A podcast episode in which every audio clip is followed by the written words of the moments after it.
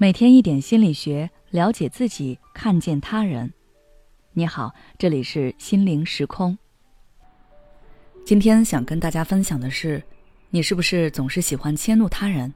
该改变了。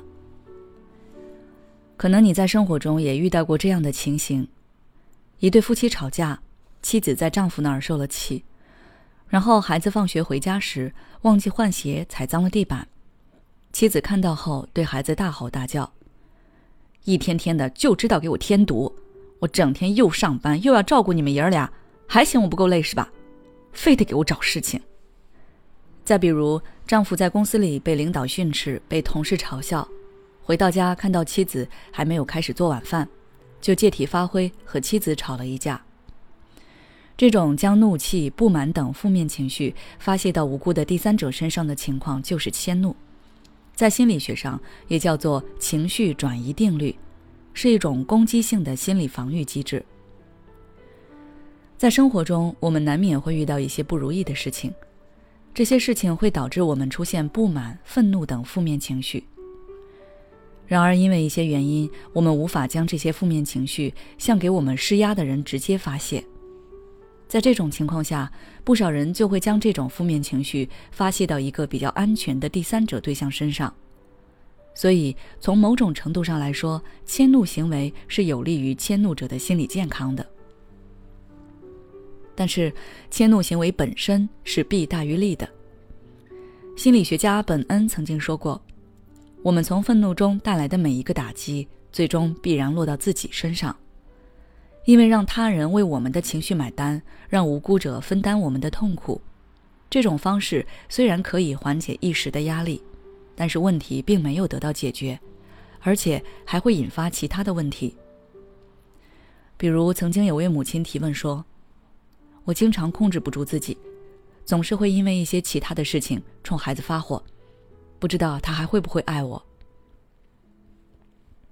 有人回答说：“他会继续爱你。”但是他可能不知道该如何去爱自己，因为在孩子看来，母亲对我发火，肯定是我做了什么惹母亲生气，我做什么都是错的。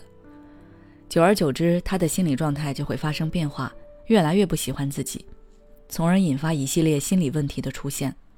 这个后果最终还是需要母亲和孩子一起承担。那么，如何才能避免迁怒他人呢？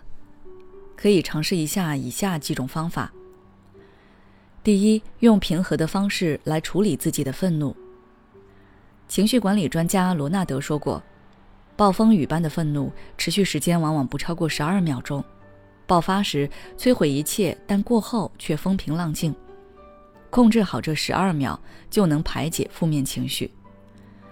所以，当我们遇到一些非常令自己生气的事情时，不妨给自己一些独处的时间，缓一缓。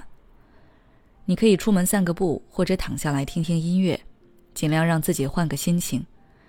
等到情绪缓和的差不多了，再给我们的情绪找个出口，通过运动、绘画、读书等比较健康、安全的方式来发泄。第二，把迁怒对象想象成一位德高望重的陌生人。通过前面的分析，大家可以了解到。一般情况下，我们选择的迁怒对象都是社会地位低于自己，或者和自己关系比较亲密的人。关系越是亲近，社会地位越低，我们的心理负担就越小。所以，下次你再控制不住的想迁怒于他人时，可以尝试着把对方想象成我们得罪不起的大人物，给对方添加一些背景。比如说，当你想迁怒于无辜的下属时，不妨告诉自己。万一他是老板亲戚呢？当你这么想的时候，就不会想要去迁怒对方了。不迁怒、不二过，可能是很多人给自己定的行为准则，但是实践起来却很难，因为人的性格和习惯是很难改变的。不过，相信只要你想，你愿意坚持，那就一定可以做得到。好了，今天的分享就到这里。如果你想了解更多内容，欢迎关注我们的微信公众号“心灵时空”，后台回复“表达愤怒”就可以了。